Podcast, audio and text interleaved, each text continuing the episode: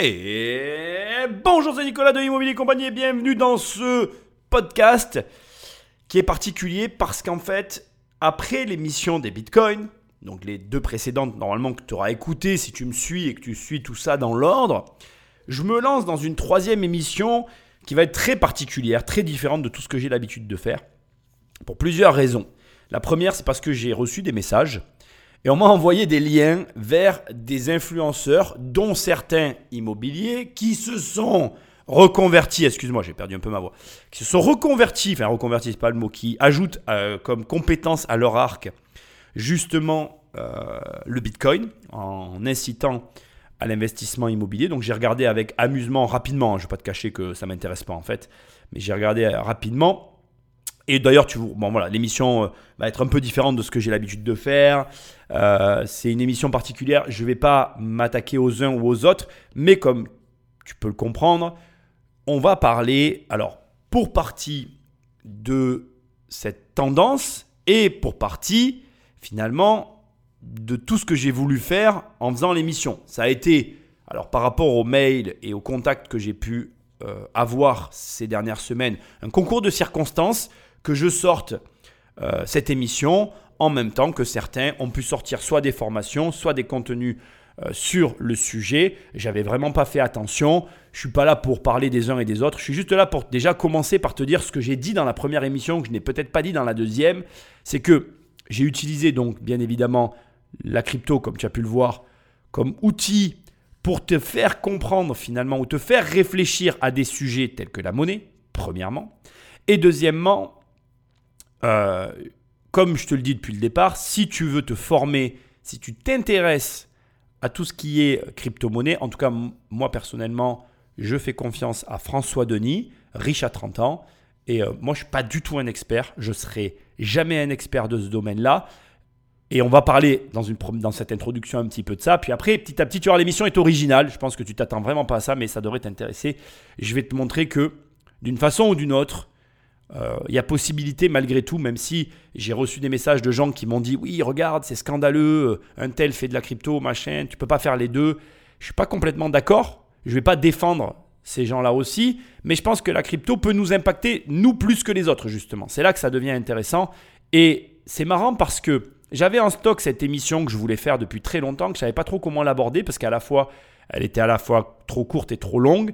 Et du coup, on va donc aborder deux sujets bien distincts. Premièrement, le futur, mais qui sera abordé dans une deuxième partie de l'émission.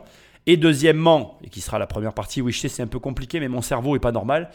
Et donc deuxièmement, on va rapidement parler de tout ça, un petit peu euh, faire débriefer ce que j'ai dit dans les, précédentes, dans les deux précédentes émissions et discuter un peu de problématiques auxquelles tu n'as peut-être pas tu n'as jamais été confronté, tu n'as peut-être pas conscience, qui sont, entre autres, la création de contenu. Alors, j'attaque par ça, et puis on avance. Il n'y a pas les, introductions d'usage, etc. C'est vraiment une émission à part. Je pense que tu comprendras un peu l'idée. Euh, je voudrais commencer par te dire une chose, c'est que c'est difficile quand tu es de l'autre côté, tel que moi je le suis euh, et comme je le fais dans ces émissions, c'est-à-dire quand tu produis du contenu et que ce contenu finalement t'emprisonne dans euh, un schéma, mais c'est peut-être pas le bon terme, le mot schéma, je dirais dans un sujet, qui est plutôt le bon terme. C'est-à-dire que, par exemple, en ce qui me concerne, j'étais censé, ou je suis censé énormément me cantonner à l'immobilier, ce que je n'ai jamais fait, et ce qui explique, alors peut-être que j'ai raison, peut-être que j'ai tort dans ce que je vais dire, mais ce qui explique aussi peut-être partiellement, ou pour partie, les raisons pour lesquelles je n'ai pas une visibilité ou une explosion de visibilité à la hauteur de certains autres. Mais ce n'est pas vraiment juste parce que certains ont réussi à se diversifier dans le contenu qu'ils produisent et aujourd'hui ils arrivent à traiter de, sujets plus larges. Ce que j'essaye de te dire, c'est que si demain tu produis du contenu dans un sujet, de manière relativement générale, et c'est pour tous pareil, tu vas te rendre rapidement compte que c'est compliqué sur une chaîne qui parle en l'occurrence d'immobilier de parler par exemple de crypto-monnaie ou d'autres choses. Alors il y en a qui y arrivent, encore une fois j'insiste, je ne dis pas que c'est une généralité ou que j'ai raison dans mes propos, mais ce que j'essaye de te dire, c'est que l'audience a du mal à accepter que tu puisses être soit l'expert d'autre chose, décidément j'ai un problème de voix, donc excuse-moi je reprends, que tu puisses être soit l'expert dans un autre domaine, soit même que tu lui parles d'un autre domaine.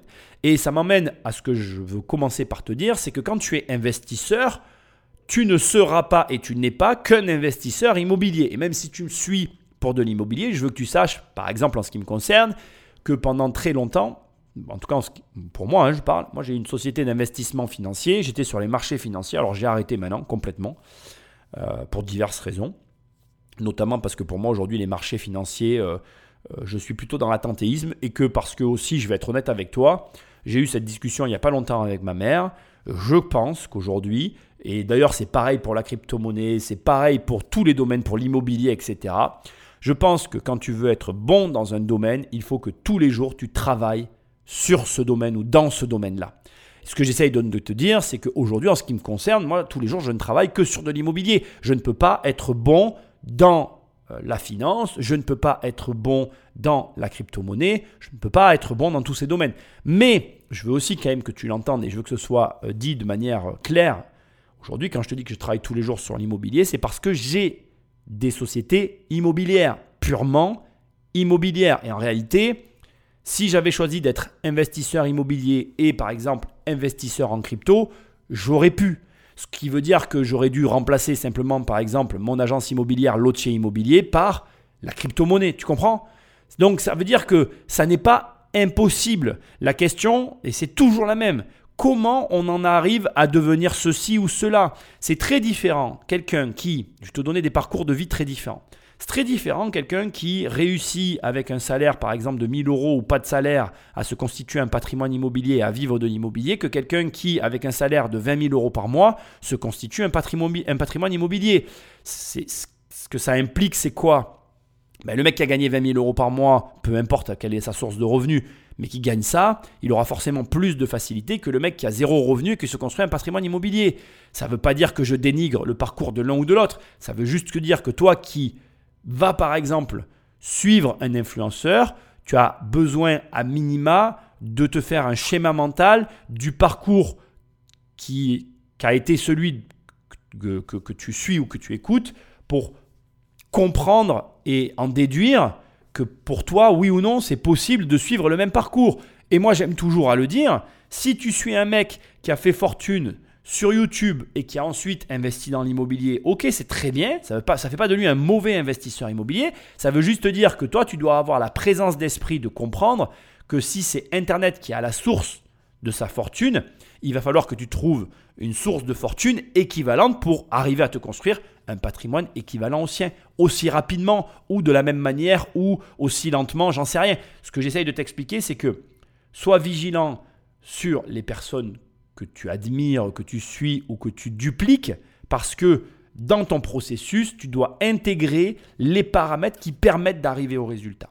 Enfin, et je dois quand même le préciser aussi, on pourrait donc penser qu'il y a des faux experts au milieu de vrais experts. C'est compliqué aujourd'hui parce qu'il y a beaucoup de personnes qui se lancent et qui profitent du marché du Bitcoin. À la fois, ça va, ça va permettre à certains, et je le dis publiquement, de trouver une excuse de leur fortune qu'ils auront constituée de façon X ou Y en disant j'ai gagné l'argent sur le Bitcoin.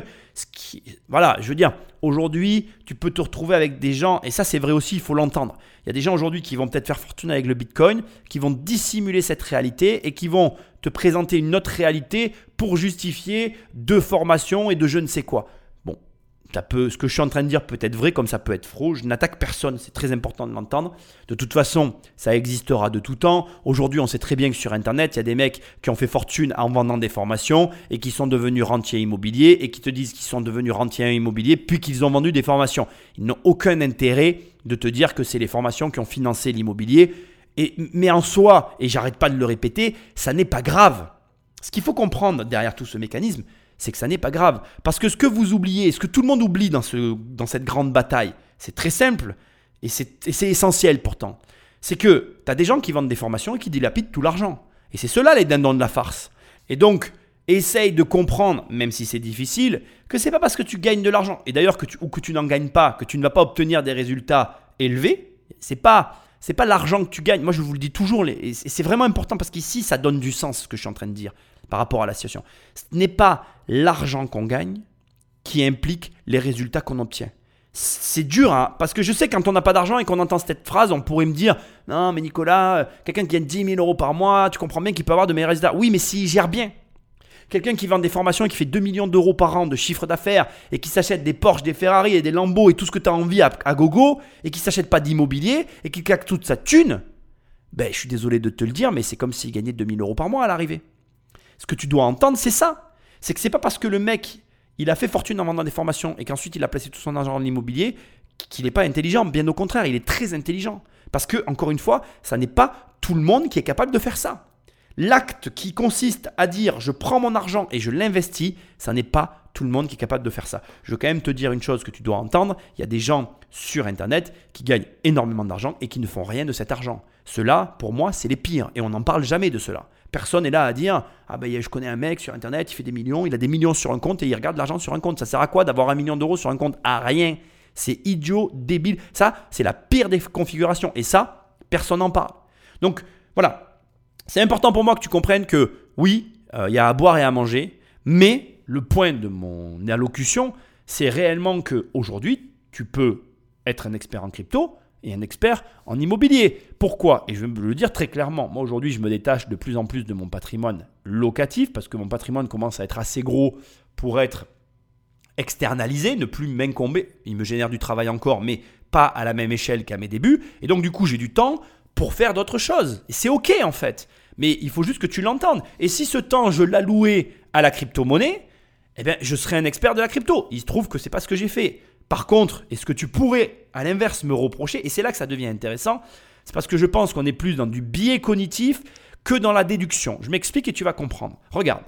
Si tu suis un gars qui est très immobilier et qui du jour au lendemain bascule sur la crypto-monnaie, ce gars, techniquement, ou plutôt fondamentalement, il est beaucoup moins, risque, il est beaucoup moins exposé à un risque de faillite totale que moi. Pourquoi? Parce que moi, je suis très engagé sur de l'immobilier. C'est-à-dire que, en ce qui me concerne, la totalité de mon patrimoine est immobilière. Immobilier, pardon. Ce qui veut dire que si il y a une chute du marché immobilier, comme en 2008, ce qui m'est arrivé à l'époque, il faut savoir que la crise de 2008 était une crise immobilière, structurellement, mon patrimoine, il va prendre un énorme choc. Alors que maintenant, l'autre personne pour laquelle, euh, l'autre personne dont je parle, on va pas faire de parallèle, l'autre personne euh, dont je parle depuis tout à l'heure, elle, par exemple, la même crise que 2008, elle n'est absolument pas exposée de la même manière. Et potentiellement même, je vais te dire un truc, le, Bitcoin existe en 2008, il est possible que le Bitcoin explose alors que l'immobilier s'écrase. Et dans ces cas-là, tu vois bien que le mec, il n'en a rien à brère que l'immobilier s'écrase, il est mieux positionné que moi. Ce qui nous... Euh, ce qui fait qu'on a un sentiment de rejet, de réjection, c'est qu'on a la sensation que le mec veut nous vendre sa soupe et on se dit, attends, là il me prend pour un idiot, il prétend être expert de ceci, expert de cela, ça n'est pas possible. Sur le fond, tu as raison, sur la forme, tu as tort, parce qu'encore une fois, la vérité, c'est qu'il faut bien connaître ou bien comprendre quelle est la structure de patrimoine qu'il y a derrière, comprendre la démarche, comprendre l'intention, et tu te rendras compte mais que ce que je viens de te dire est vrai, c'est que vraisemblablement, si tu arrives à un effet de seuil, de toute façon, quand tu arrives à un certain niveau, dans quelques domaines que ce soit, tu as tout intérêt à te diversifier. Je vais te donner un exemple.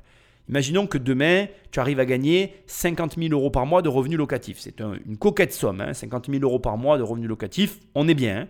tu n'as plus aucun intérêt à avoir de l'immobilier. Tu vas euh, déléguer ton patrimoine, prendre une personne à temps plein pour t'assister sur la gestion de ce patrimoine, continuer à le développer, donc augmenter encore ce revenu, mais ton temps est totalement disponible et tu as tout intérêt sur ces 50 000 euros à te désexposer de l'immobilier, c'est-à-dire à te retirer partiellement de l'immobilier pour commencer à mettre de l'argent sur d'autres supports, parce que si tu n'as que 50 000 euros de revenus dans l'immobilier, tu te retrouves dans la même situation qu'un salarié, à savoir que si l'immobilier se crache, tu te craches avec.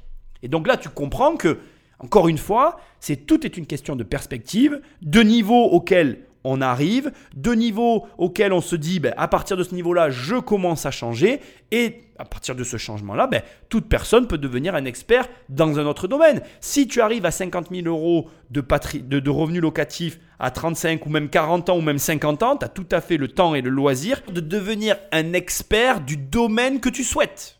Et c'est cohérent ce que je suis en train de te dire. Après, tu as le droit d'avoir des a priori, Tu as le droit de trouver ça suspicieux, tu as le droit de penser ce que tu veux, réfléchis simplement à ce que je viens de dire et tu te rends vraiment compte que c'est pas déconnant à un moment donné de se dire OK, j'ai quand même suffisamment de revenus locatifs, il faut que je commence à penser à faire autre chose. De toute façon, il y a encore un dernier argument que je veux dire et il faut être honnête. Quand tu vois, et on va parler rapidement du Bitcoin, aujourd'hui le Bitcoin a fait gagner trop d'argent, même si c'est à trop peu de gens. Alors je vais redire la phrase pour que ce soit bien clair. Aujourd'hui le Bitcoin a fait gagner trop d'argent à trop peu de gens pour que plus personne l'ignore ou ne s'y intéresse. Moi, et je voudrais quand même le dire, je veux quand même t'expliquer une chose. Déjà, il y a, un premier mécanisme, c'est qu'aujourd'hui, tout le monde peut dire, tout le monde, au moment où je fais cette émission, tout le monde peut dire qu'il a perdu de l'argent avec le Bitcoin. On a été de façon commune des abrutis avec ce truc-là. Je te le dis comme je le pense, le Bitcoin, on a tous eu tel... Enfin, moi, je suis de la génération, je suis des années 80, je suis de 1982, je te le dis comme je le pense, tous ceux qui sont de ma génération, on a été des abrutis. On a tous perdu de l'argent. Parce qu'on a tous eu, à un moment donné dans notre existence, l'opportunité d'acheter des bitcoins pour presque rien. Ça n'aurait strictement rien changé à notre vie. On aura tous, on peut tous se dire communément qu'on a perdu des millions avec le bitcoin. Et le mécanisme euh, psychologique qui consiste à écrire des titres, à faire des déclarations, de dire j'ai perdu tant de milliers d'euros en bitcoin, etc on peut tous le dire. Moi, je vais te dire, je vais te raconter une histoire très rapide que je pourrais même faire une vidéo qui ferait énormément de vues. Moi, j'ai vraiment perdu des millions d'euros avec le Bitcoin. Hein. Moi, j'ai pas d'excuses. On m'a envoyé un rapport à un moment donné, je euh, me suis désengagé d'une opération, j'avais strictement rien à faire, j'avais pas mal d'argent sur les comptes, j'ai euh, consulté des gens qui, qui, étaient de vrais experts dans le domaine, on m'a entre autres envoyé un rapport complet en me disant fais ceci, fais cela, je peux te dire que littéralement j'avais l'argent, j'avais que le virement à faire, je pourrais faire cette vidéo qui dit j'ai perdu des millions. Et le mécanisme psychologique, il est simple, il consisterait à te dire ben voilà, j'avais tant d'euros sur les comptes, regarde, si j'étais rentré le jour où on m'envoyait le rapport et si j'étais sorti tel jour, j'aurais eu tant d'euros. Mais c'est trop facile en fait. Justement, euh, c'est le principe de la finance. Euh, comment je vais dire ça? La, finance, c'est le temple des regrets. On pourrait passer sa vie, quand on commence à s'intéresser à la finance, moi je te l'ai dit, j'ai eu une société financière, j'ai des connaissances financières, je pense avancer, et je peux te dire que la finance, c'est le temple des regrets. Ce qu'il faut comprendre avec le Bitcoin, et que j'ai pas dit dans les émissions précédentes, et que maintenant j'aimerais dire aussi, c'est que le Bitcoin, c'est comme du Forex. C'est-à-dire que le Forex, c'est quoi? C'est l'échange de monnaie. Ça existe depuis toujours et je connaissais des gens qui tradaient là-dessus et on pourrait en parler des années. Moi, j'y ai un petit peu touché, je me suis retiré, ça ne correspondait pas à ce que je savais faire. Après, comme tout, si je m'étais formé, intéressé, que j'avais cherché à savoir, j'aurais fini par comprendre. Là n'est pas la question. Maintenant, on en vient au point et tu vas comprendre où je veux t'amener. Quand tu fais du forex ou de la monnaie, il y a une erreur très commune sur ce marché-là qui est très différente du marché action. Je vais t'expliquer pourquoi. Quand tu fais de la finance et que tu vas sur le marché des actions, les actions sont en permanence, euh, comment je dirais, on communique en permanence sur le coût des actions et dès que tu vas t'intéresser au marché des actions, tu vas avoir ben, on va te dire par exemple l'action Airbus vaut tant d'euros, l'action machin vaut tant d'euros, et les chiffres qui sont communiqués euh, sont communiqués sur le coût par action. Et c'est autour, autour de, tout autour de quoi est construit le marché financier. Et quand tu commences à travailler en bourse, ou à travailler sur les sujets boursiers, c'est sur ces sujets-là que tu commences à travailler. Quand tu vas sur les marchés du Forex, c'est un petit peu différent, je trouve. Après, je suis ouvert à tout. Ce que je vais dire peut être perçu différemment. Donc, tu vas avoir ce change qui va apparaître. Mais le change, donc entre les monnaies, c'est quelque chose de très particulier parce que, en réalité, dès que tu commences à investir dans les monnaies, en fait, tu vas raisonner en fonction de l'argent que tu as mis. Je vais essayer de t'expliquer ça, c'est assez complexe. Je pense qu'il n'y a que ceux, c'est une, des erreurs que je vois sur les investissements de la monnaie et, j'avais envie d'en parler parce que j'en ai pas parlé dans les précédentes émissions. Finalement, en fait, tu vas faire ton investissement, tu vas voir tous ces marchés de change, mais je trouve, en tout cas moi c'est l'effet que ça m'avait fait à l'époque, c'est beaucoup moins lisible le marché des changes, c'est une, une gymnastique différente que la gymnastique des actions, dans le sens où en fait D'abord, ton change, il fluctue, en permanence. Faut savoir que, et c'est pareil pour le Bitcoin, ça ne s'arrête pas. Il n'y a pas de cadre euh, réel. Le change, l'argent travaille de, façon permanente, la nuit, le jour, etc. Premièrement. Deuxièmement, il y a un point qui est hyper intéressant, c'est que il y a, quand, tu vas acheter euh, d'une valeur de monnaie, tu vas obtenir la, le, je sais pas comment dire, par exemple, tu vas acheter des dollars, tu vas acheter des dollars, donc tu vas posséder des dollars, mais pour savoir l'argent que tu as, il faut faire le change. Et donc, bon, aujourd'hui, tu as des applications qui le font, etc. Mais ce que j'essaye de t'expliquer, j'ai du mal à l'exprimer, mais c'est qu'en réalité, quand tu vas regarder ta possession en termes de, de, valorisation de ce que tu as, tu vas raisonner à hauteur de la valeur que tu possèdes dans la monnaie en question. Et c'est vraiment, je trouve, très rigolo parce que c'est pas du tout la même chose que moi en tout cas sur les actions, je raisonnais en ligne d'action et en nombre d'actions que je possédais. Ce qui m'amène du coup à la réflexion suivante, c'est que dès que tu vas sur de la... Moi c'est pour ça que j'ai pas du tout aimé les monnaies et que je suis pas du tout un expert dans le Bitcoin, etc. C'est que ton raisonnement et ta réflexion est très différente sur des monnaies que sur des actions. Tu pourrais dire par exemple je veux arriver à avoir 100 actions de Boeing, puis tu vas acheter les actions et comme tu les as achetées à un certain prix, ben, quand tu achètes par rapport à ce prix-là, tu peux dire que tu rachètes, mais ton change, comme il fluctue en permanence, tu vas avoir une, somme qui correspond à la monnaie que tu as achetée, mais que tu dois en permanence reconvertir dans la monnaie, la tienne, pour arriver justement à faire, le, bénéfice ou la moins-value que tu as eu sur la monnaie. Ce n'est pas du tout le même mécanisme en fait. C'est ce c'est là où j'essaye de te mettre le doigt. Et du coup, ça n'implique pas les mêmes connaissances. Et c'est pareil pour le Bitcoin, hein, bien évidemment. Et alors, après, les mécanismes de, comment dire, de spéculation sont les mêmes. Hein. Tu spécules à la hausse, tu spécules à la baisse, tu peux mettre des leviers, etc. C'est voilà, c'est de la finance. Ça implique euh, tout ce que tu peux savoir. À ce détail près, et je le redis, c'est que le Bitcoin est un contre-pouvoir puisqu'il fonctionne à l'inverse pour partie, parce qu'encore une fois, il y a beaucoup de crypto aujourd'hui, donc il faut faire attention mais ça fonctionne pour partie à l'inverse, sur un principe opposé à celui de la finance actuelle, à savoir que premièrement c'est décentralisé et que deuxièmement tu as normalement une quantité limitée. C'est ça, c'est un petit peu ça la philosophie de la crypto, c'est de dire nous on va limiter sur sur un domaine numérique où on n'est pas obligé d'avoir de limites, là où justement les, les forces étatiques, ou en tout cas les forces financières, vont chercher à se déplafonner et à ne plus avoir de limites puisque la technologie le leur permet. C'est deux philosophies opposées, à toi de savoir de quel côté de la barrière tu veux te positionner. Voilà. Point final de cette première très longue introduction que je voulais aussi préciser, donc tu l'as compris, c'est que pour moi, euh, je peux comprendre, et je veux le dire aussi publiquement, je comprends très bien que c'est euh, étrange et dérangeant de voir des gens qui deviennent d'un coup des experts de la crypto alors qu'ils étaient des experts euh, des chaussettes ou de je ne sais quoi la veille. Après, on va pas se mentir, il y a un attrait euh, de, popularité derrière tout ça. Je veux te le dire comme je le pense et j'en ai complètement conscience. Dès que tu parles de crypto-monnaie, dès que tu parles de Bitcoin ou d'Ethereum, on est dans l'air du temps. On est sur quelque chose qui intéresse de plus en plus de personnes. Donc tu t'attires une nouvelle clientèle. Tu peux aussi prouver une certaine forme d'expertise supérieure. Il y a un ensemble de bénéfices très élevés pour les personnes qui parlent de tout ça. Personnellement, je ressens pas le besoin ni euh, de mettre en avant la crypto, je pense que peut-être que j'en reparlerai, mais bon voilà, je, ne ressens pas le besoin ni de mettre en avant la crypto ni une quelconque expertise. Pourquoi? Parce que déjà en immobilier, euh, j'ai tellement euh, de potentiel et de choses à t'apprendre et, et, je suis sur tellement de marchés que je pense que il y a beaucoup de choses que tu ignores dont je constate que jamais personne ne parle nulle part. Donc c'est très bien. Moi, je préfère rester dans ce que je sais. Deuxièmement, et c'est là où on, va maintenant pouvoir amorcer la suite de l'émission, qui est quand même assez importante, c'est que la crypto, effectivement, je pense qu'elle va venir nous titiller et nous toucher dans l'immobilier. Et vraisemblablement, ça va très vite arriver, j'en suis convaincu. Je pense que si tu es investisseur immobilier, tu dois t'y intéresser. On va en parler maintenant. Et je pense aussi, et je veux quand même le dire, c'est aussi pour ça que j'ai décidé de faire une troisième partie d'émission qui n'est pas connectée aux deux autres, mais qui va venir, qui va venir s'ajouter.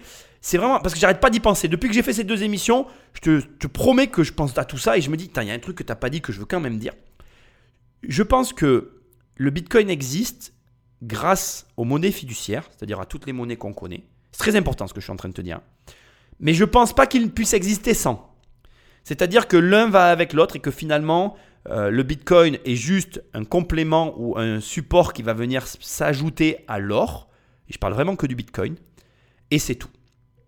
Et je pense que le Bitcoin ne pourrait pas exister sans les monnaies fiduciaires et vice-versa. Je pense que euh, ça peut permettre, ça peut permettre, ça je ne le sais pas, comme on va être dans de l'anticipation, je suppute que ça peut permettre une certaine forme de changement sur les monnaies fiduciaires parce que si les monnaies fiduciaires ne prennent pas en considération ce qui est en train d'impliquer le Bitcoin, elles risquent à leur tour d'avoir des problèmes. Et ça m'amène sur ce point-là, donc qui est hyper important pour moi, c'est que l'un coexiste avec l'autre et l'un ne peut supprimer l'autre. Je pense que la monnaie ne pourra plus aujourd'hui, au vu de l'extension que c'est en train de prendre, je, peux me tromper, hein, on est bien d'accord dans ce que je suis en train de dire, mais je pense que la monnaie aujourd'hui euh, ne peut plus, en tout cas les États et les monnaies actuelles ne peuvent plus enrayer la propagation, la propension et l'utilisation du Bitcoin et des crypto-monnaies. Mais je pense paradoxalement que les crypto-monnaies ne vont pas venir détruire, supplanter, éradiquer les monnaies. Je pense que justement le Bitcoin a tout intérêt que les monnaies persistent et restent telles qu'elles sont. Et il a tout intérêt que son existence les influence positivement. Est-ce que ça va se passer? Ça, je ne le sais pas, mais c'est ce que je pense. Et à l'inverse, les monnaies fiduciaires, de la même manière, ont tout intérêt que le, Bitcoin continue d'exister pour euh, permettre l'existence d'un contre-pouvoir non maîtrisé. Et je persiste dans ce que j'ai dit dans les précédentes émissions. Le Bitcoin, pour moi, ça serait un outil parfait pour la neutralité entre les échanges internationaux, pétrole, et euh, par exemple l'or aussi, les échanges de mines d'or qui sont un enjeu.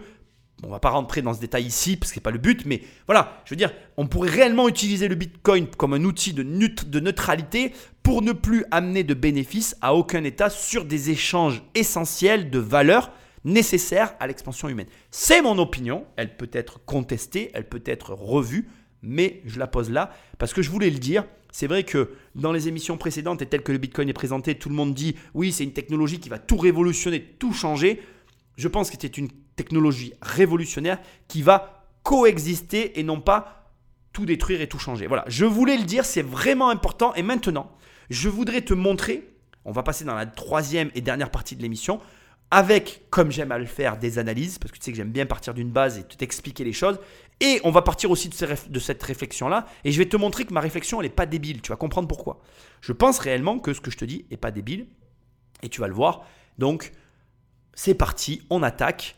On va partir donc de la réalité qu'on connaît, et on va voir, toi et moi, que le Bitcoin a un avenir, mais que c'est un avenir de coexistence et non d'éradication. Parce que nous sommes toujours plus nombreux et parce que se loger fait partie des besoins premiers d'un être humain, il y aura toujours un marché immobilier. Faire l'acquisition d'un bien reste la priorité des Français et les effets de la crise sanitaire sont venus conforter ce statut de projet numéro 1. Outre l'utilisation de l'immobilier pour se constituer et faire fructifier un capital à long terme, les statistiques de l'INSEE démontrent que de nos jours en France, être propriétaire d'un logement protège bien mieux de la pauvreté qu'être salarié, même en CDI. Ici, je suis obligé d'intervenir rapidement. On a une donnée importante qu'on n'a pas l'habitude d'entendre, qui est que le salaire protège moins de la pauvreté que le capital. Et je le reformule parce que c'est important. Ce qui veut dire que ça étaye ce dont je te parlais euh, en introduction de cette émission, si tu gagnes de l'argent, c'est pas pour ça que tu vas placer ton argent. Et l'acte d'investir est un acte qui est euh, une, fois déjà dans l'avenir, ça demande de, la confiance dans le futur. Et à l'inverse de ce qui vient d'être dit, même si le Covid a continué d'appuyer sur la volonté que les Français ont d'avoir un logement, le Covid a aussi, et ça il faut aussi le préciser, euh, enlever la confiance que les gens ont dans l'avenir. Aujourd'hui, et de manière euh, généralisée, je crois qu'on peut, on peut se le dire, euh, d'abord on en a tous ras-le-bol, on a envie que ça s'arrête, on a envie que ça change, et si ça venait à continuer comme ça, je pense que le, moral des ménages continuerait de baisser et ça serait vraiment pas bon pour la consommation. Il faut que tu saches que la consommation, elle est liée au moral des ménages, qui, qui est liée dans la confiance que tu as dans l'avenir. Et entre nous, je te le dis de toi à moi, l'avenir actuel qui se profile, d'abord, c'est absolument pas l'avenir que je souhaite à mes enfants, mais ni au tien d'ailleurs, ni à aucun enfant de, personne. deuxièmement, moi, je ne me vois pas vivre dans un monde comme ça. Alors, je parle pour moi, je ne sais pas pour toi, mais c'est mon cas. Donc, c'est vrai ce que tu viens d'entendre, mais c'est aussi faux parce que si les choses continuent dans la direction dans laquelle on est, ça peut encore évoluer. Et c'est très, très important, pareil, en tant qu'investisseur, que tu sois au fait de ce qui se passe. Faut comprendre que la réussite de tes investissements, elle dépend de ta capacité à, traduire, à interpréter les signaux que le marché, de manière générale, t'envoie. Et ça, ça se travaille en étant observateur, d'où l'objectif de mes émissions. Patrick Magneto. Aussi, le gouvernement a-t-il multiplié les mesures de soutien à l'accession à la propriété, à la construction et à la rénovation afin de développer le nombre de propriétaires et d'assujettir à la taxe foncière par la même occasion. Mais la France, comme tous les autres pays du monde, doit aujourd'hui faire face à de nombreuses pressions économiques, sociétales et environnementales. Ce sont elles qui nous obligent à repenser notre habitat et avec lui tous nos modes de fonctionnement et l'immobilier ne fera pas exception. Comme tu viens de l'entendre, il y a donc autour de l'immobilier un enjeu fiscal et de recettes d'État. Il y a un enjeu euh, économique et financier et aussi de coller à la volonté du peuple. Et il y a les pressions économiques généralisées que nous connaissons tous qui font peser ben, sur la France, mais sur tous les pays du monde, l'obligation de faire ce qu'on va appeler la transition écologique et ou, et c'est ce qu'on va voir maintenant, d'adapter ou de mettre en place ou d'intégrer dans les processus de construction, de, de, de démarche d'acquisition immobilière, on va le voir, les nouvelles technologies à tous les niveaux, à tous les étages, on va les passer au crible, ça tombe bien, on est là pour ça. Parmi les solutions prioritaires qui s'offrent à l'humanité pour réduire et limiter son empreinte carbone sur la planète, on trouve la redéfinition d'un nouvel habitat. Un habitat qui s'intègre mieux dans son environnement, un habitat moins gourmand en énergie, voire carrément totalement autonome, un habitat pratique et rapide à construire, tout en étant durable et qui reste accessible à toutes les bourses. Et cela commence dès la conception des plans avec l'appui de l'intelligence artificielle. Imaginé et développé depuis le début des années 2010, le BIM, pour Building Information Modeling ou pour les cancres en anglais modélisation des informations relatives à la construction, est une nouvelle méthode intelligente de conception de bâtiments. Il permet de créer des représentations en 3D extrêmement détaillées, intégrant les données de tous les corps de métier qui interviennent sur un chantier. Stockées sur le cloud, les données sont accessibles en temps réel à tous les membres de l'équipe impliqués dans la construction.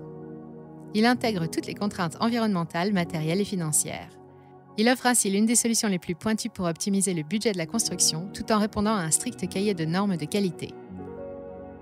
En 2021, le BIM n'était réservé qu'aux grandes idées comme la construction de la tour Trinity située dans le quartier d'affaires de la Défense. Proposé par un cabinet d'architectes parisiens et construit par le géant du BTP Vinci, ce projet d'une incroyable complexité a été intégralement réalisé en BIM. Avec ses façades bioclimatiques et ses terrasses arborées, l'ouvrage de 33 étages et 48 929 mètres carrés est encore en construction, mais il espère bien obtenir un label haute qualité environnementale mention exceptionnelle, une rareté dans le monde. En 2030, l'usage du BIM s'est généralisé et il est maintenant possible à tout le monde de travailler sur un projet de construction en modélisant toutes les données et d'obtenir une véritable représentation numérique de sa future maison, de quoi prévoir à l'avance tous les aléas du chantier. Donc le BIM, c'est quelque chose qui existe déjà, comme tu peux l'entendre. Tu viens de voir qu'à Paris, dans le quartier des affaires, Vinci est en train de construire une tour. Je ne vais pas m'attarder là-dessus. Le passage est intéressant pour que tu puisses constater que je ne te parle pas de quelque chose d'utopique, mais de quelque chose qui existe. Et ça, c'est important. C'est très différent euh, la théorie de la pratique. Là, on est vraiment dans la pratique. Et la projection à 2030, c'est pour montrer que ça va très vite, premièrement, et que deuxièmement, ça va être utile et utilisé.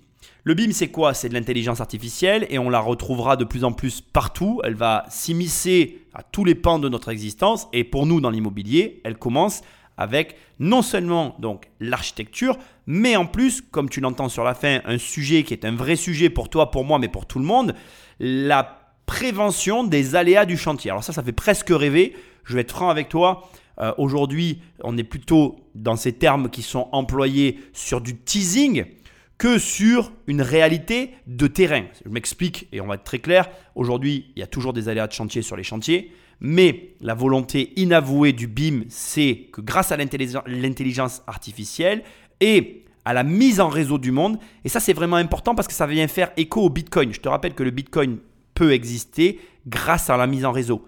Et là, le BIM peut exister grâce à la mise en réseau. Tu vois la similitude? Et pourquoi?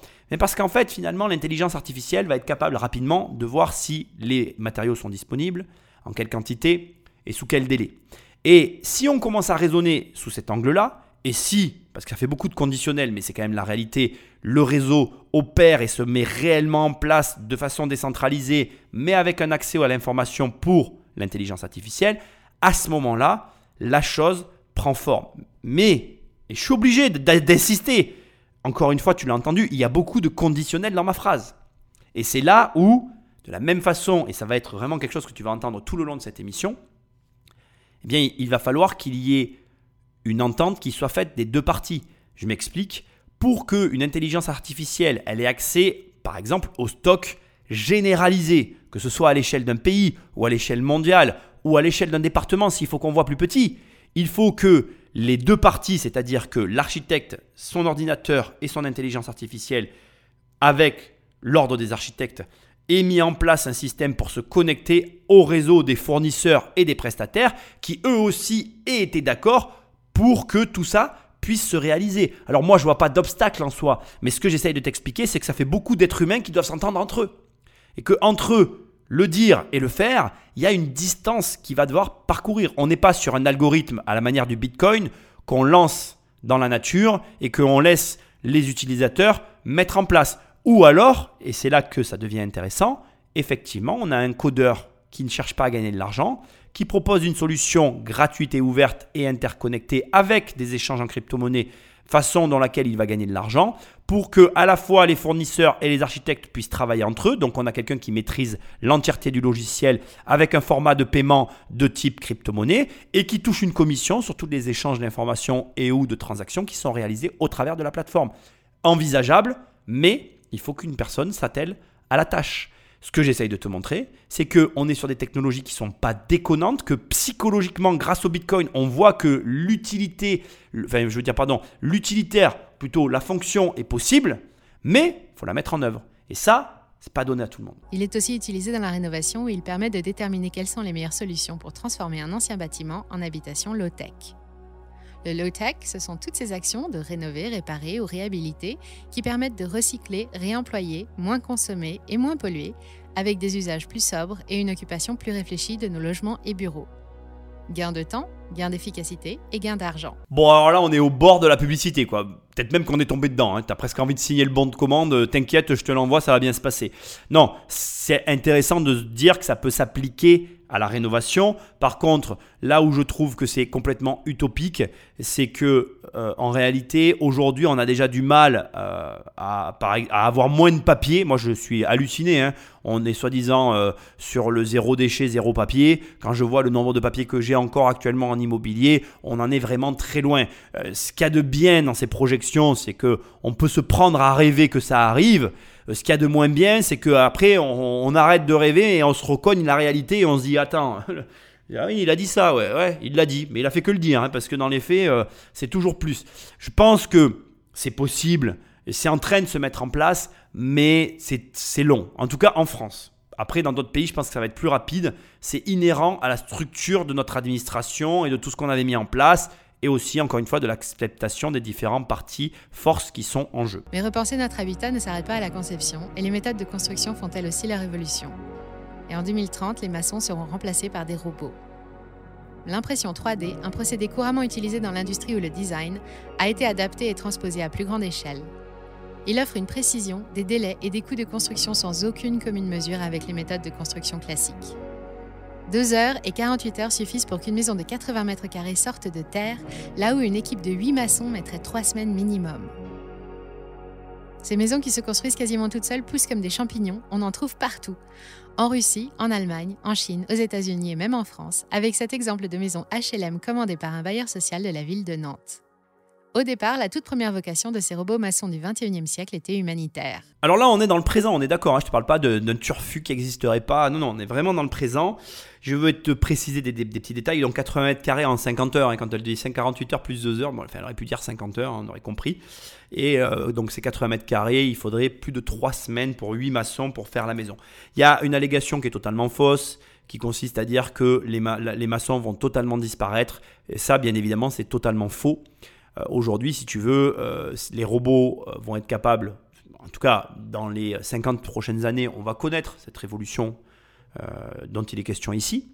Mais on va en parler, hein, tu vas voir, la, technologie telle qu'elle est actuellement, elle va permettre, elle va permettre aux robots de construire hors d'eau, hors d'air. Et encore, quand ils font hors d'eau, hors d'air, il faut que tu aimes les toits plats. Hein. Si tu veux un toit, un toit en tuile, là, je pense que tu auras, pour l'instant, après on va peut-être inventer des choses, mais pour l'instant, il faudra encore des couvreurs euh, et des étancheurs.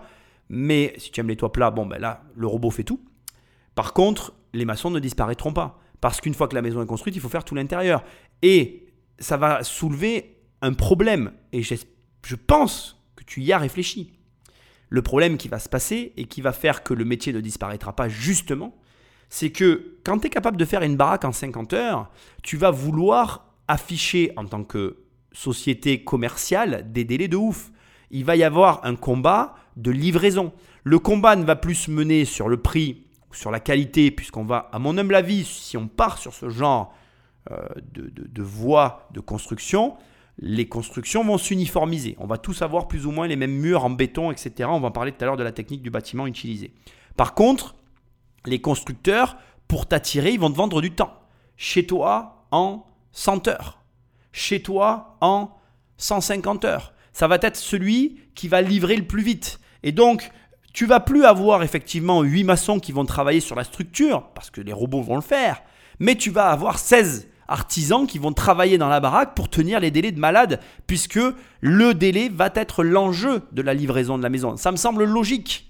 Et donc, l'intérieur, les finitions, à moins qu'on crée des humanoïdes capables avec des doigts de reproduire les finitions précises dans les angles, etc., pour moi, mais je peux me tromper, et je ne demande qu'à ce qu'on me fasse mentir, pour moi, l'intérieur sera fait non pas par des machines, mais par des êtres humains. Ne crois pas n'est pas ce réflexe négativiste qui consiste à croire bêtement quand on te dit les robots vont tout détruire. Ça n'est pas vrai, ça n'existe pas. Les robots ne vont rien détruire, et non seulement ils ne vont rien détruire, mais en plus, ça va générer de nouveaux emplois sur de nouveaux postes auxquels on ne s'attend pas et que je ne connais même pas.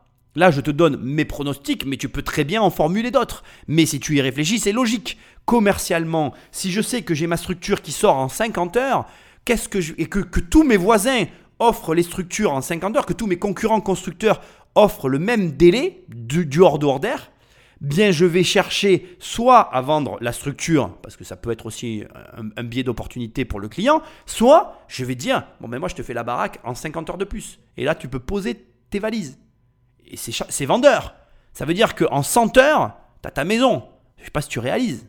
C'est ouf. Mais c'est pas fini. Écoute ça, on va parler un peu de l'humanitaire maintenant. Le système a été développé en partenariat avec des associations dans le but de faciliter l'accès à un habitat décent aux milliards 200 millions de personnes en situation d'urgence ou de mal logement. Devant le succès de ces premières opérations, comme par exemple pendant la reconstruction en Haïti après le tremblement de terre de 2010, et continue de se démocratiser. Et c'est plutôt impressionnant.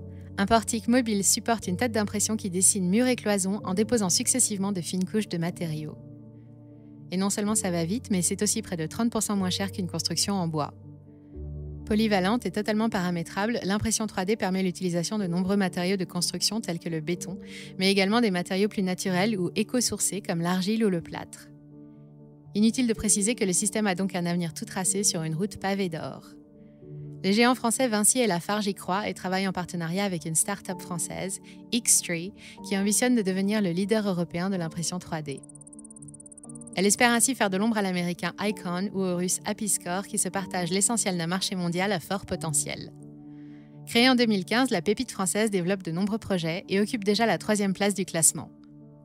Il faudrait donc s'attendre à voir ces robots maçons se multiplier sur les chantiers d'ici 2030 et les maisons à strates, les layered houses comme les appellent les anglo-saxons, vont devenir la nouvelle tendance en matière de construction. Bon, on va le faire en ordre, on va commencer par parler rapidement de l'humanitaire. Euh, je voudrais quand même en profiter pour tenir des propos que j'ai vraiment rarement l'habitude de, tenir. Euh, ici, tu vois, je trouve que c'est, que c'est super en fait qu'on développe de la technologie sur de l'humanitaire. Ça peut te sembler euh, étrange ce que je vais dire, mais je trouve que d'abord, euh, la vitesse d'exécution a permis de reloger des gens qui étaient dans la difficulté et je trouve ça génial. Et j'aimerais bien connaître le cadre d'action. Je ne l'ai pas recherché parce que ce n'est pas mon sujet ici. Mais si ça a été fait avec des fonds privés, je trouve que vraiment, à mon sens, pour moi, c'est comme ça que l'humanitaire devrait être mené. Ça permet à la fois les évolutions technologiques et à la fois ça aide des personnes. Et c'est bien géré, c'est parfait à mon sens premièrement, on a bouclé cette partie-là, on, on, en vient maintenant à la partie intéressante. Alors, le robot qui construit les maisons, il faut que tu le vois vraiment comme une grosse, enfin une imprimante géante 3D, avec une barre fixe et une tête qui se déplace sur la barre fixe. Et la barre fixe, elle, elle alors la barre fixe, elle se déplace euh, en longueur et la, tête sur la barre fixe, elle se, déplace, elle, en largeur. Et comme ça, ça avance et ça met une espèce, on dirait, euh, de la chantilly, en fait, hein, mais sauf que c'est du béton. Et ça fait monter comme ça la maison et ça, ça circule. Alors, non seulement on te dit que c'est 30% moins cher, mais ça fait aussi de l'économie euh, de, de, matériaux, c'est-à-dire que ton ciment, il est calibré, donc si tu veux, tu as moins de pertes. Donc non seulement c'est moins cher, mais tu as aussi moins de pertes, moins de dégâts, il y a moins de problèmes, il y a moins d'aléas, parce que bon, ben, la machine, euh, elle divorce pas, elle tombe pas en panne, elle n'a pas euh, des problèmes psychologiques, elle n'a pas besoin de voir un, psy, elle n'a pas de cancer de la cigarette. Bref, tu vois ce que je veux dire, le truc est fiable. Ça, je ne le remets pas en cause. Et comme je te l'ai dit tout à l'heure, pour moi, c'est impossible, ça va générer plus d'emplois que ce que ça va en perdre. Mais c'est mon opinion. Après, je sais qu'il y a beaucoup de gens qui ne seront pas d'accord avec moi sur ce sujet-là. Après, Bien évidemment, ton humble serviteur est allé regarder X-Trees. Et j'aime autant te dire, et je t'incite d'ailleurs grandement à aller jeter un œil à ce site et notamment à la maison qu'ils ont fait à Dubaï pour laquelle tu vas avoir des photos qui circulent. Et je dois avouer que c'est relativement impressionnant. Bon alors attention, on est sur du moderne, ça, ne va pas plaire à tout le monde.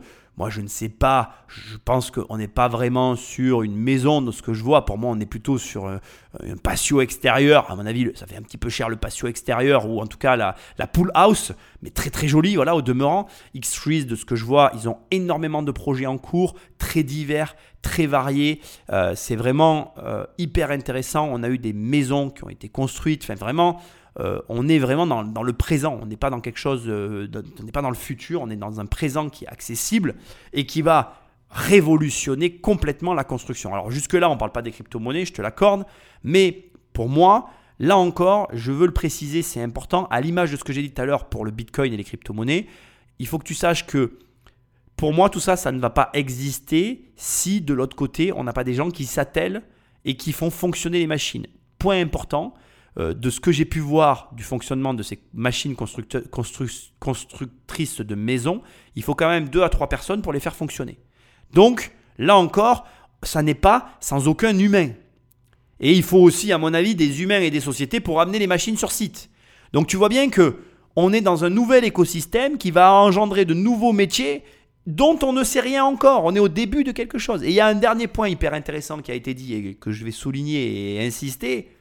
Euh, si tu n'aimes pas ton travail ou si tu cherches une opportunité pour devenir riche, elle est là.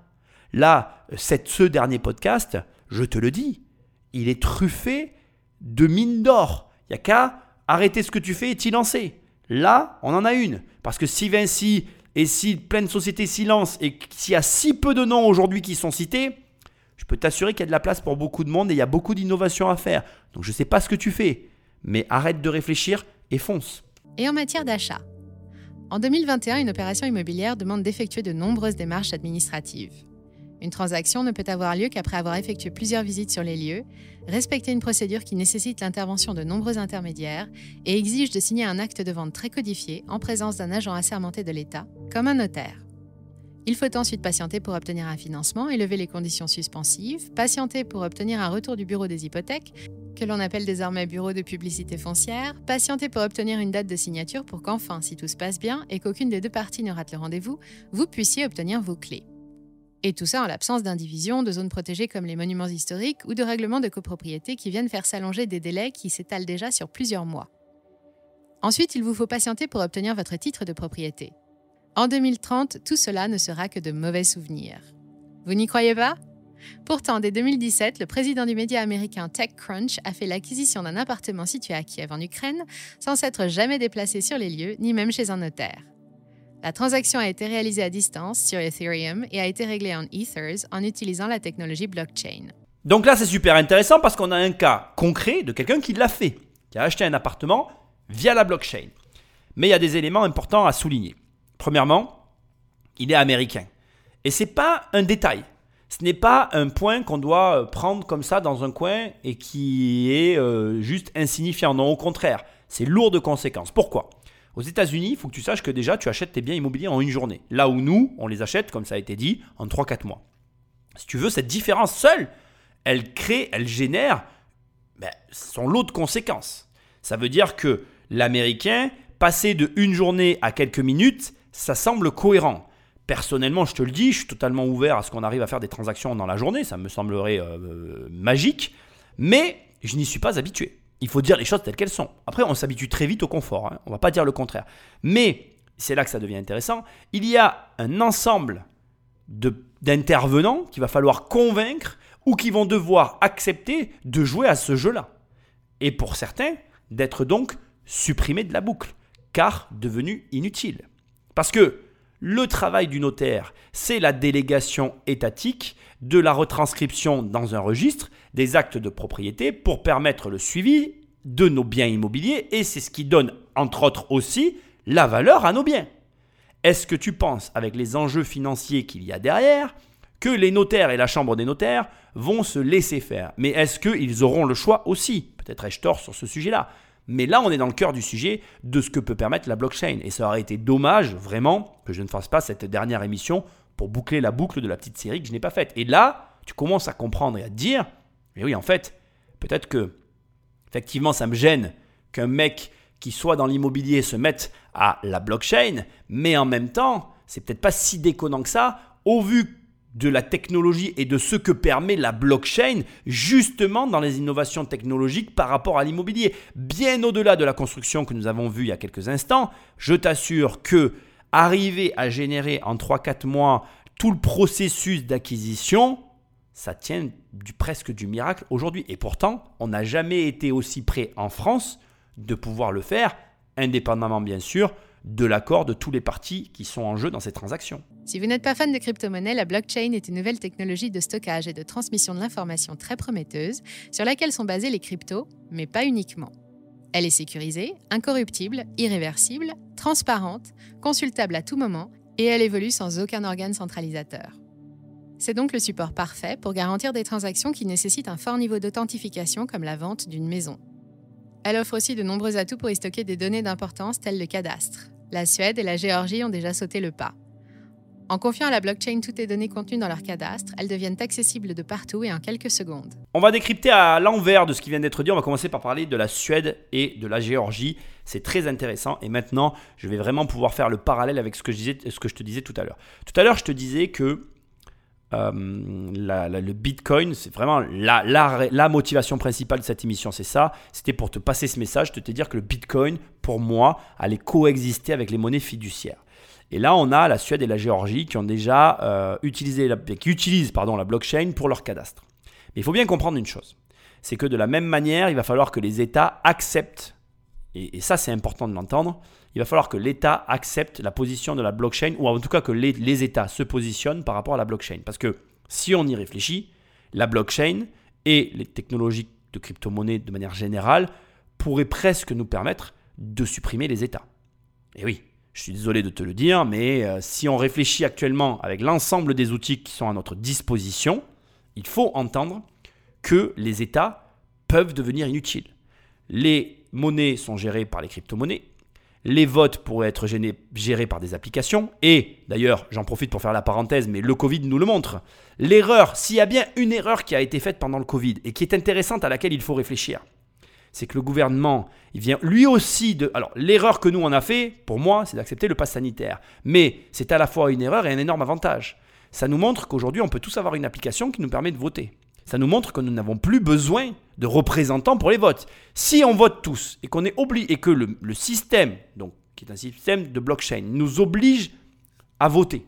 C'est-à-dire que par exemple, on pourrait imaginer que nos téléphones ne sont plus utilisables tant que tu n'as pas voté. Si l'application est installée d'office, tu comprends très bien qu'à ce moment-là, on n'a plus besoin d'homme politique en fait. On a une semaine tous les mois ou tous les trimestres où on vote tous, on prend les décisions communément, qu'on soit d'accord ou pas d'accord, ça n'a pas d'importance, puisque c'est la majorité qui l'emporte. Point à la ligne.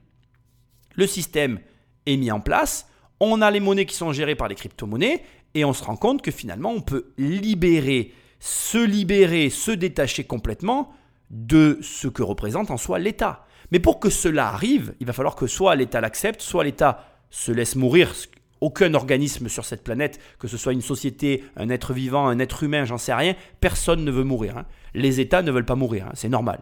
Il y a des intérêts derrière. Et donc l'État, lui, va devoir coexister avec la blockchain. Et je vais dire autrement, la blockchain va devoir coexister avec l'État de la même manière que le Bitcoin va devoir coexister avec les monnaies fiduciaires. Pour moi, ça finira par un équilibre et non par une éradication. Mais je peux me tromper. Et j'en viens au dernier point qui est le plus intéressant pour moi, et c'est pour ça que je t'ai dit que j'ai analysé à l'envers, c'est qu'aujourd'hui on nous explique que la crypto-monnaie c'est fiable et que blablabla, c'est infalsifiable et que blablabla. La théorie des signes noirs c'est quoi? C'est que précisément l'impensable arrive, l'impossible devient possible. Et si derrière tout ça, il se cache bien un signe noir, c'est qu'il soit possible de falsifier ou même de détourner le cryptage de cette fameuse blockchain. Pour l'instant, ça paraît inenvisageable, impossible, voilà, irréalisable, jusqu'à ce que quelqu'un le fasse.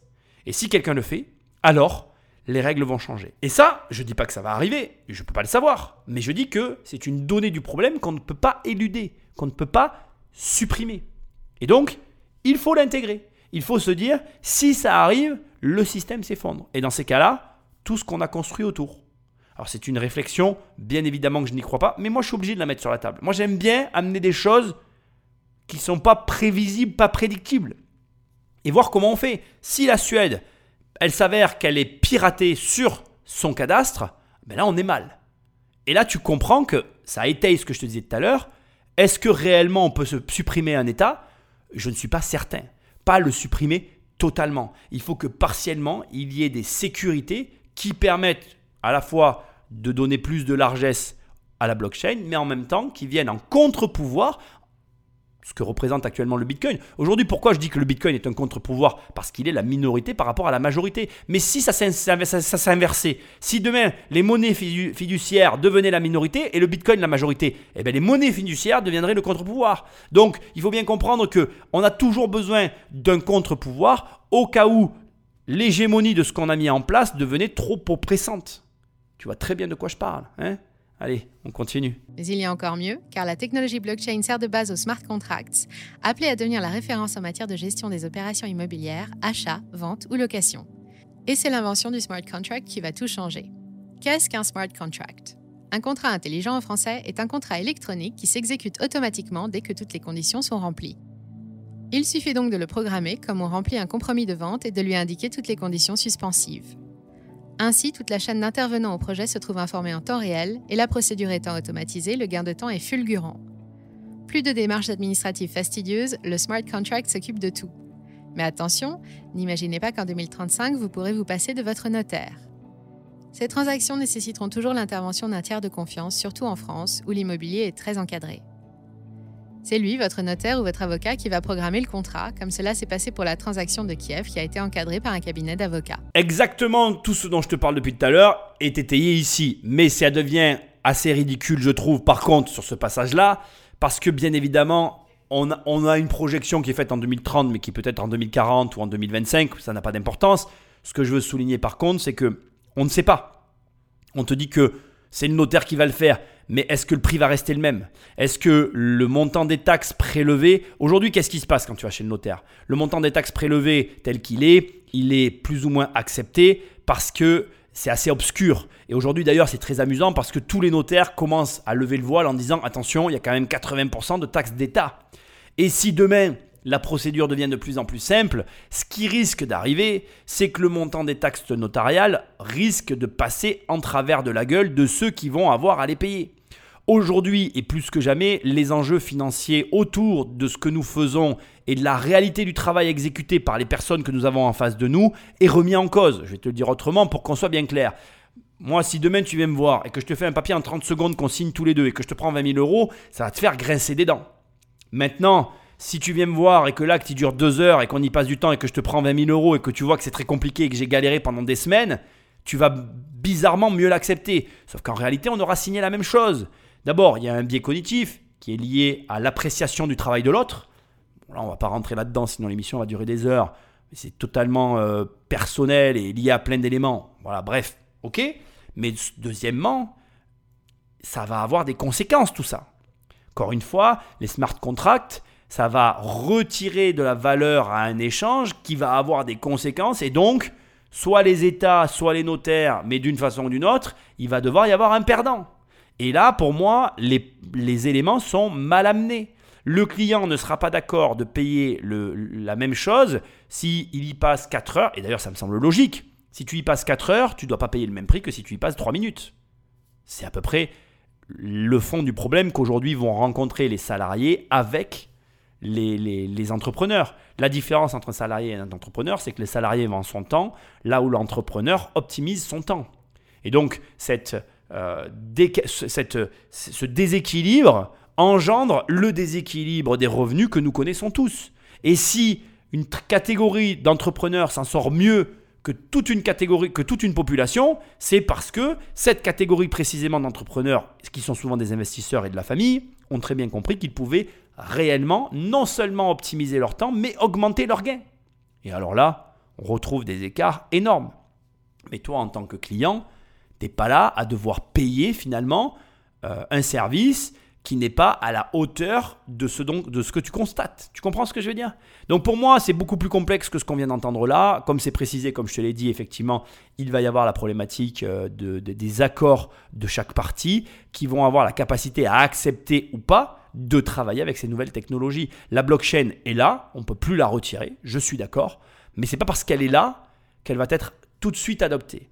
Et dans des régimes comme la France, encore plus, où on a non seulement beaucoup de contrôle, mais aussi des monopoles induits et permis, je peux t'assurer que c'est pas gagné de chez pas gagné. La simplification n'est pas le seul atout de la blockchain, car en 2030, même les titres de propriété ont changé d'aspect.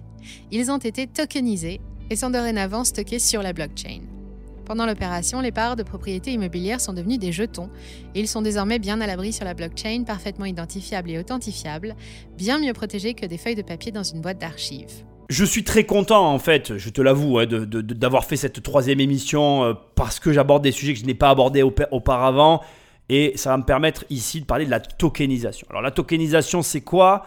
C'est finalement euh, la titrisation. C'est quoi la titrisation? Il y a une différence, je vais quand même te l'expliquer. La titrisation, c'était quand tu prenais un actif, donc c'est très connu en bourse, hein, mais ça se fait aussi en immobilier. Moi, par exemple, j'ai des immeubles je décide de laisser rentrer des personnes autres que ma famille. Aujourd'hui, moi, les immeubles, je les détiens en société. Donc de, je, possède donc des titres de société et je vais vendre pour partie mes titres de société à des tiers, faisant rentrer de l'argent frais dans ma société, me permettant de réinvestir, d'augmenter mon capital, etc. Et cette titrisation, elle a pour but à la fois ben, de déléguer à un tiers pour la personne qui achète les tokens ou les titres. Donc il délègue à un tiers le gérant euh, de, la société, euh, finalement la gestion des actifs, et il possède les actifs que possède la société pour partie. Alors la différence maintenant entre la titrisation et la tokenisation, c'est que la tokenisation remet finalement, comme ça a été dit, les actes de propriété au sein de la blockchain. Tu repars avec rien, tu possèdes un titre numérique qui est gardé quelque part. Et la titrisation, elle, à l'inverse, elle fait que tu détiens les titres sous format papier mais du coup, tu dois les conserver quelque part. Là où je trouve qu'il y a une médisance dans ce qui vient d'être dit, c'est qu'entre autres, les notaires ont rôle aujourd'hui de conserver les actes de propriété, et en plus, les actes sont conservés par les archives des notaires qui sont numérisés. Donc tu as une double sécurité au niveau des notaires qui justifie leur existence aussi sur des générations et des générations. Je peux t'assurer que, à mon sens, fait partie des raisons pour lesquelles l'immobilier français a autant de valeur. Bon, maintenant venons à la tokenisation je vais avoir l'occasion d'en parler. C'est à la mode en ce moment. Tout le monde fait de la tokenisation en immobilier. Laisse-moi te dire ce que j'en pense. C'est de la merde. Je te le dis comme je le pense, mais vraiment brutalement. Si tu achètes des bouts de tokens d'immobilier, tu es un abruti. Un abruti fait et fini. Surtout si tu n'as pas d'immobilier. Ça m'énerve, tous ces mecs qui n'ont pas une thune, et toutes ces filles qui n'ont pas une thune, qui commencent par ça. La tokenisation, la titrisation, c'est ce par quoi tu finis. T'es gavé, t'as de l'argent, T'en as trop, tu sais pas quoi en faire. Tu prends des tokens, tu prends des titres. Très bien, fais-le, t'es gavé. C'est ok. C'est pareil que les SCPI. C'est ok. Pour moi, la tokenisation, c'est juste de la SCPI numérique. Hein, on va pas se mentir. Hein. Mais à un moment donné, faut arrêter maintenant. Alors, c'est quoi avoir de la thune? Tant que tu gagnes pas 10 000 euros par mois, tu gagnes pas d'argent. On va commencer par là, tu le sais. Donc, tant que tu pas ça, tu n'as pas d'argent. Donc, si tu as des tokens de je sais pas quoi et que tu gagnes pas 10 000 euros par mois, tu es dans la catégorie pour moi des abrutis. Voilà. Maintenant, si tu as de l'argent, tu commences à avoir 5-6 000 euros par mois, tu veux un peu faire de tokenisation parce qu'il y a des trucs que tu, que tu crois et tu as envie de mettre un peu d'argent. Je vais pas t'en empêcher, je peux l'entendre. Mais faut pas être débile à un moment donné. Tu délègues toutes les responsabilités, tu délègues tous les problèmes. En fait, tu délègues tout dans cette histoire. Donc, tu passes à côté du processus de l'enrichissement. Tu passes à côté de ce qui va faire de toi une personne qui va être capable de mener des projets. Ceux qui s'enrichissent dans le processus de tokenisation, c'est ceux qui vendent les tokens. Ça n'est pas et ça ne sera jamais toi. Et avoir un bout de quelque chose, ça fera jamais que tu possèdes la chose. Tu ne possèdes qu'un bout de quelque chose. C'est comme quand tu me dis je possède un millionième euh, de euh, la Tour Eiffel. Mais la Tour Eiffel, elle n'est pas à toi, mec. Euh, d'ailleurs, il n'y a qu'à voir, dans, c'est marrant, réfléchir à ce que je vais te dire, dans les combats que mènent les grosses fortunes quand ils commencent à vouloir acheter des actions, des sociétés, des parts d'entreprise, direct, ils essayent de rentrer avec 10, 15, 20, 30% du capital pour avoir un poids dans les décisions. Si tu arrives et que tu es à tout petit, que tu représentes une fraction d'un truc, tu vas subir les décisions de tout le monde. Tu vas être le dindon de la farce, tu vas être personne. Ah oui, tu pourras dire dans des repas, ouais, moi j'ai fait de la tokenisation. C'est certain, c'est de la masturbation cérébrale, ça nourrit ton ego, ça te fait plaisir à toi-même, ça fait genre, euh, tu fais partie d'un truc. Mais voilà, tu as l'air riche, mais tu es pauvre. T'es rien, t'es personne. Donc à un moment donné, faut réfléchir, faut faire un sens des priorités. Et quand tu mets 5000 boules, ou, ou je sais pas, entre 2 et 5000 euros dans un token, tu n'utilises pas cet argent pour aller chercher un immeuble. Quand tu as 5000 euros, en général, il t'en manque plus que 10 pour aller acheter un immeuble. Tu as déjà fait un tiers du chemin. Quand tu mets 5000 euros dans un token, bon ben voilà, tu as une fraction de rien qui est décidée par d'autres et tu recevras ce qu'on voudra bien te donner si le dirigeant de la société, il veut bien te donner quelque chose. Tu es aux commandes de rien, tu es un pinouf, voilà, dirigé par un tiers. Et c'est tout. Alors ça te plaît pas ce que je dis, ben c'est pareil. Moi je suis pas là pour te dire des choses que tu as envie. Je suis content d'avoir pu parler de la tokenisation. Pour moi, ça n'est ni plus ni moins qu'une nouvelle forme de titrisation avec un, un nom différent. Mais bon voilà, c'est ok. Alors là où c'est ok que tu fasses de la titrisation, c'est quand tu commences à avoir un poids.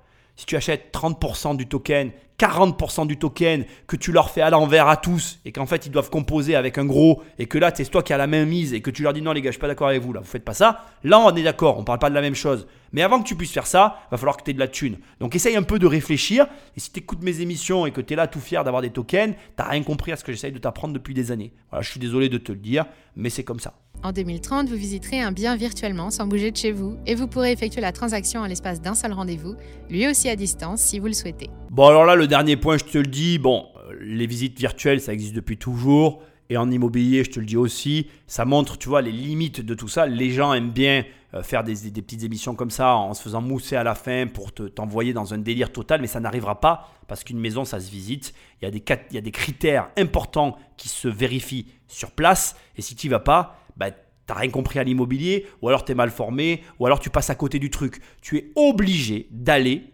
j'insiste, hein, tu es obligé d'aller sur place. C'est obligatoire. Et ça, il n'y a rien qui pourra jamais l'enlever parce que c'est un lieu de vie. Et c'est intéressant d'ailleurs, je trouve, ça montre qu'il y a effectivement des limites à tout ça. Et ces limites, elles existeront toujours. Alors après, je demande qu'une chose, hein, c'est avoir tort. Moi, je suis très ouvert, je demande à ce qu'on me montre que j'ai tort. Mais pour moi, aujourd'hui, ça, c'est euh, inchangé et ça restera inchangeable. Ça se dit ça? Je sais pas. Patrick Magneto. les signatures seront électroniques, les documents numériques édités automatiquement, il n'y aura plus de délai. Vous pourrez ensuite utiliser le même système pour la mise en location d'un bien, notamment pour la location saisonnière. Il suffira par exemple d'installer une serrure connectée sur le logement et de programmer un smart contract qui débloquera automatiquement la serrure dès que le paiement sera encaissé et la bloquera à date d'échéance de la location et le tout sans intermédiaire. Difficile de savoir si des sites de mise en relation payants comme Airbnb seront toujours là en 2030, tant il apparaît clair qu'un service facturé à 20% ne pourra pas faire face au même service facturé quelques centimes d'euros. J'ai trouvé cette dernière partie super intéressante avec euh, l'idée que l'ubérisation se fera elle-même ubérisée. Je trouve ça euh, super drôle et ironique. On a crié au scandale à l'arrivée d'Uber, on a crié au scandale à l'arrivée d'Airbnb, et là on nous dit Airbnb va disparaître. Je trouve ça super drôle et en même temps, je suis pas d'accord. Je suis pas d'accord pourquoi Il y a plusieurs raisons. D'abord, premièrement, je pense que en l'occurrence, Airbnb pour en être un utilisateur côté bailleur euh, a des avantages non négligeables sur lesquels j'ai des doutes que la crypto à elle seule. Mais je remarque que c'est pas dit parce que je pense qu'il y a des possibilités. Je pense notamment à leur assurance et je pense que ça sera tout à fait possible de souscrire une assurance. Euh, effectivement, voilà, c'est peut-être possible ce qui est énuméré ici, mais c'est peut-être aussi pas possible. Bon, bref mal propos, mais je trouve ça très intéressant. Au demeurant, ce qui est d'autant plus intéressant, et je veux vraiment le poser ici, c'est que Airbnb, au, niveau où ils sont, ça m'étonnerait qu'ils ne soient pas au courant qu'ils sont devenus remplaçables. Je pense qu'il y a très peu de chances que Airbnb n'ait pas capté qu'ils sont devenus remplaçables. Et je pense, s'ils ont conservé leur état d'esprit, qu'ils vont être capables de proposer une alternative. Et je pense aussi que toutes ces sociétés ont des possibilités non négligeables dans ces domaines, leur permettant effectivement de prendre le virage de la crypto-monnaie. Ce qui nous amène à un point hyper intéressant, c'est qu'il y a énormément de choses encore à faire en utilisant la blockchain et ça explique pourquoi il y a autant de gens qui mettent en avant tout ça parce qu'aujourd'hui, et notamment dans l'immobilier, tu le vois, c'est une petite révolution qu'on est en train de vivre. Et je crois qu'il y a beaucoup de gens qui ne le mesurent pas et qui ne mesurent pas à quel point ça nous touche. Encore une fois, moi je pense que je ne deviendrai jamais un professionnel euh, de la crypto-monnaie, Bitcoin, Ethereum, en mode, euh, comment je vais dire ça En mode spéculation, gagner de l'argent avec ça. Ça n'est pas mon métier, ça ne le sera jamais. Mais par contre, et je veux quand même te le dire, je pense qu'il y a de grandes chances, mais alors vraiment de grandes chances, que je devienne un professionnel de la blockchain parce qu'il y a de grandes chances, encore une fois, je me répète, mais comme ça, ça rentre dans ta tête, que la blockchain rentre dans notre vie, à toi comme à moi, à nous tous de la famille des investisseurs. Je pense vraiment, et je suis d'accord avec cette euh, anticipation du futur, sur le fait que, c'est un pléonasme, hein, avec cette anticipation, que euh, la blockchain va venir s'immiscer dans les mécanismes de l'immobilier en général. Et on va devoir apprendre à vivre avec et à travailler avec surtout.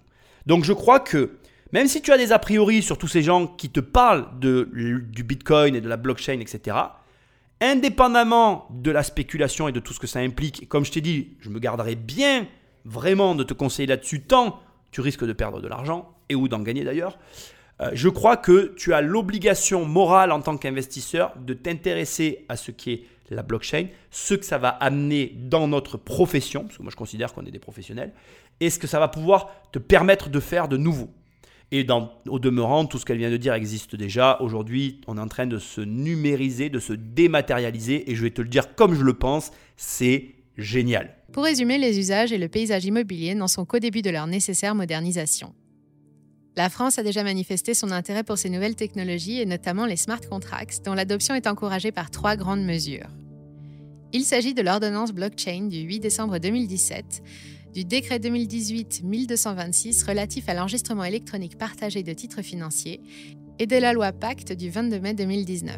Ces trois textes montrent clairement l'ambition du gouvernement de développer l'utilisation de ces procédés révolutionnaires, notamment dans le cadre de la réduction des délais administratifs pratiqués par l'administration. Des délais souvent interminables qui nous coûtent, selon le CDE, 60 à 80 milliards d'euros par an et sont souvent à l'origine de l'abandon de nombreux projets. L'intelligence artificielle, la blockchain, l'impression 3D et le cloud ambitionnent de révolutionner les transactions et la gestion de nos biens immobiliers. Ils apportent avec eux un package de solutions peu coûteuses à mettre en œuvre et que l'on peut réellement qualifier d'avancées au sens technologique du terme. Bon, on arrive à la fin de l'émission. Hein. Tout, tout, tout, tout ce qui est bon finit par t'arrêter. Alors, petit, petit point important. Le décret 2018-1226 euh, et euh, le protocole sur la blockchain, c'est en fait plus ou moins la même chose. C'est juste un, un texte en gros qui permet je t'explique rapidement, hein. je te la fais très simple, tu t'y intéresses après si tu en as envie. Mais euh, c'est un, texte qui permet l'enregistrement électronique partagé, donc chez nous qui a été appelé DEEP, D-E-E-P, et euh, ça permet entre autres donc l'utilisation de la blockchain. Ensuite, en parallèle, la loi Pacte. Donc cette loi Pacte, c'est un plan d'action pour la croissance et la transformation des entreprises qui vise à lever les obstacles à la croissance des entreprises et à toutes les étapes de leur développement, de leur création jusqu'à leur transmission en passant par leur financement. Cette loi a également comme objectif de partager la valeur créée par les entreprises avec les salariés et permet aussi aux entreprises de mieux prendre en considération les, enjeux, putain, je suis fatigué, sociaux et environnementaux dans leur stratégie. Bon, bien évidemment, c'est une loi française, je ne vais pas rentrer dans le détail. Moi, je vais en venir au point réel qu'il y a derrière tout ça. On peut faire toutes les lois qu'on veut. Je te rappelle qu'on est dans le, dans le pays euh, des lois inapplicables. On fait plein de lois, plein de taxes, plein de trucs, mais après, il faut que ça marche derrière. Et pour moi, il y a un problème. Et c'est précisément à la fin qu'il est révélé, c'est parfait parce que je vais te le révéler ici.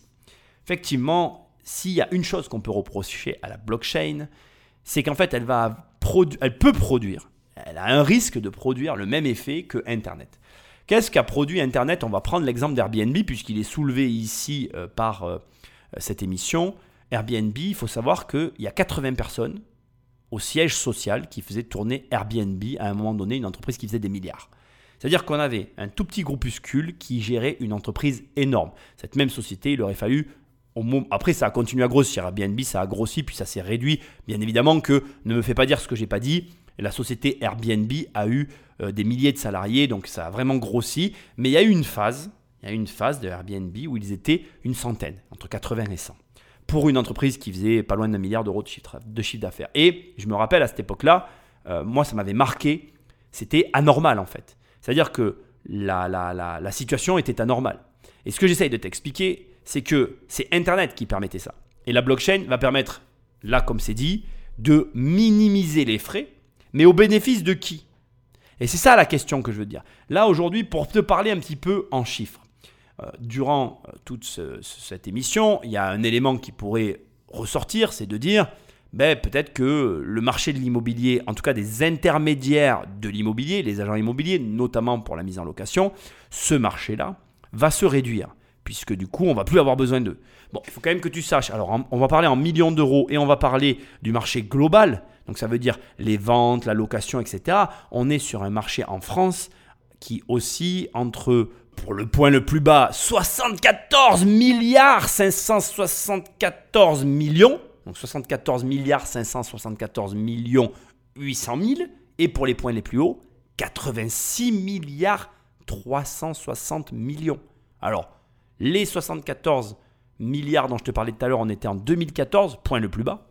Le point le plus haut, 86 milliards, on est en 2016. On refait 85 milliards en 2018, 67, 77 pardon, milliards en 2017. Et on sait que l'année 2019 et l'année 2020 ont été les meilleures années ever en immobilier.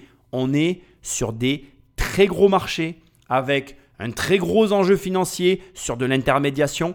Bien évidemment que moi je suis ouvert à toute révolution technologique et que souvent qui dit révolution technologique dit augmentation de la taille de marché. Ce qui est possible. Mais ce que j'essaye de te dire, c'est que s'il n'y a pas d'argent à gagner, il n'y aura personne. Si l'argent est pris et pas redistribué d'une autre façon, il n'y aura personne. Et ça, je veux que tu l'entendes. Pourquoi tout le monde te parle de la crypto-monnaie Pour une simple raison, c'est qu'il y a une, partie de personnes, comment je dirais, un groupuscule de personnes qui ont gagné beaucoup d'argent. Et ce groupe n'a pas cessé de grandir, les sommes n'ont pas cessé d'augmenter, à tel point que aujourd'hui, ben, tout le monde s'y intéresse parce qu'on a tous dans notre entourage quelqu'un qui s'est fait une grosse somme d'argent ou qui a gagné de l'argent ou qui a multiplié son capital, de sorte qu'on se dise, mais attends, moi je suis pas plus bête que lui, je suis capable de le faire. Et c'est ça le truc. C'est qu'à un moment donné, il faut qu'il y ait un intérêt financier. Et je veux que tu le comprennes bien parce que, comme je le dis depuis le début, ce sont les deux mêmes faces d'une même pièce. Et que oui, je pense que la blockchain, elle a un intérêt. Oui, je comprends qu'aujourd'hui, de plus en plus de gens s'y intéressent et en parlent, y compris des gens qui devraient se taire sur le sujet, mais qui en parlent quand même, parce que ça va nous toucher à tous de manière différente. Et donc, tu ne peux pas l'éviter et tu ne peux pas l'ignorer non plus. C'est pour ça que je t'ai demandé de t'y intéresser pour que tu arrives à ce genre de sujet.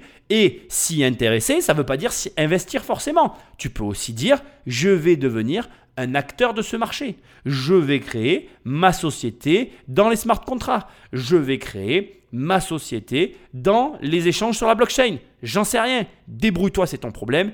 Il y a des opportunités à saisir. C'est à toi de faire le reste du taf. Moi, as, pour moi, en tout cas en ce qui me concerne aujourd'hui, le débat est clos. Tu n'as plus d'excuses.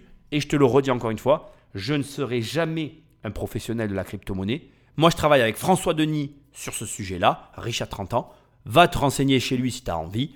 Et puis, écoute, je te souhaite bon renseignement, bon euh, minage, bon creusage, bah, dans le sens euh, recherche d'informations. Mais si tu as envie de passer la seconde, minage de Bitcoin ou de Tetherum ou j'en sais rien. Bref, je te souhaite que de la réussite et je te souhaite de t'y intéresser. Parce qu'encore une fois, je te le redis parce que je veux que ce soit le mot d'ordre, l'immobilier, en tout cas en ce qui me concerne, est une cible de choix pour la blockchain. C'est-à-dire que la blockchain, à mon sens, elle a tout intérêt à utiliser l'immobilier pour montrer son utilité, pour valider le concept, pour après se répandre dans d'autres domaines d'activité. Et à mon sens aussi, je te le dis, je pense que la blockchain va venir s'inviter, s'immiscer dans nos transactions immobilières et que ça va tout changer à jamais. Bon, tu connais l'usage, je ne l'aurais pas trop fait dans cette émission, mais c'est un petit peu particulier. L'immobiliercompagnie.com, le livre gratuit, la formation, blablabla, laisser des étoiles là où tu m'écoutes, etc. Moi je te dis à très bientôt dans une prochaine émission. Salut